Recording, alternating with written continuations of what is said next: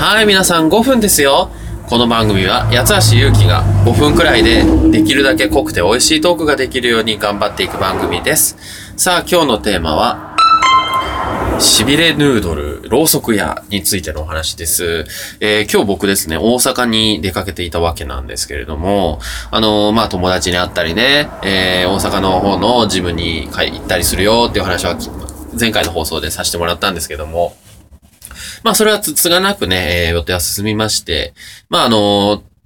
特に問題もなくだったんですけど、えー帰りですね、ジムの後、まあ、まっすぐね、えー電車に乗ればよかったんですよ。まあ、名古屋にね、戻ってくるアーバンライナーなんですけど、まあ、時間も決まっていたんですが、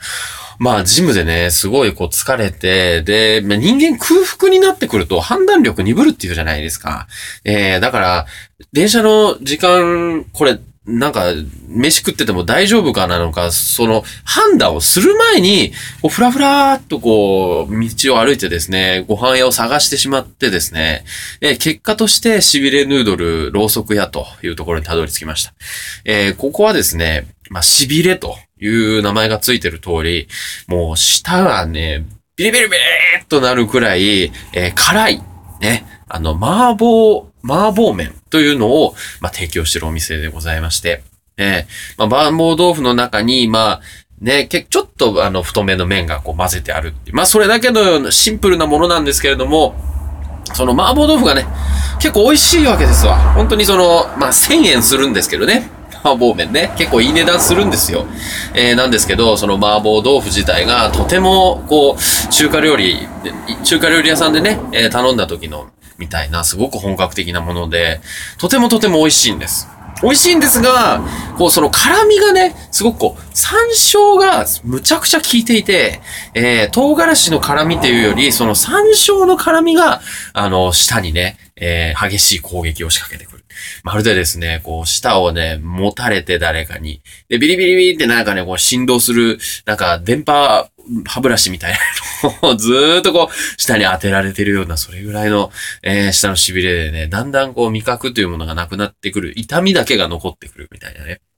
えー、まあなんかそのろうそく屋って、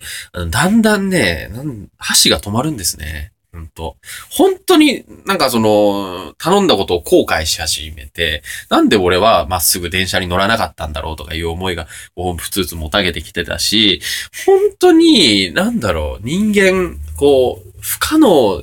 食べるのが不可能になると、本当足、あの、足箸止まるんだと思って、すごいびっくりしました。あの、美味しいんですよ。美味しいし、そのすごい汗も出てきたし、で、なんかこう、麻婆豆腐自体がすごくその、本格的なものだったから、すごく嬉しかったんですよ、食べて、食べれて。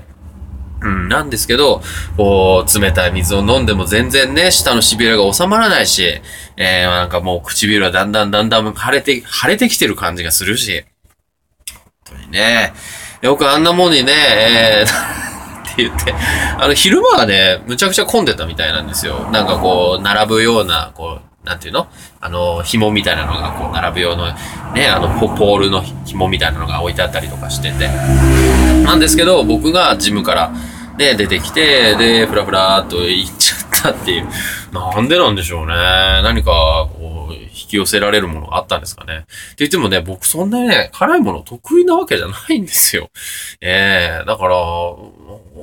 自分としても、まあ、なんて言うんですか？ネタ作りっていうんですか？ええあの、実は、その、しびれヌードルろうそく屋は、まあ、銀座の方が、まあ、メインのお店でございまして、えっ、と、その、麺自体もね、東京の方に本社がある、まあ、三河屋製麺でしたかね？そういったお店の、まあ、しっかりした、まあ、本格的な、その、もちもちな麺を使っていると。いうことなんでございますが、それが、まあ、今今回ね、その大阪の方で僕言いましたけども、関西初出店ということだったのでございます。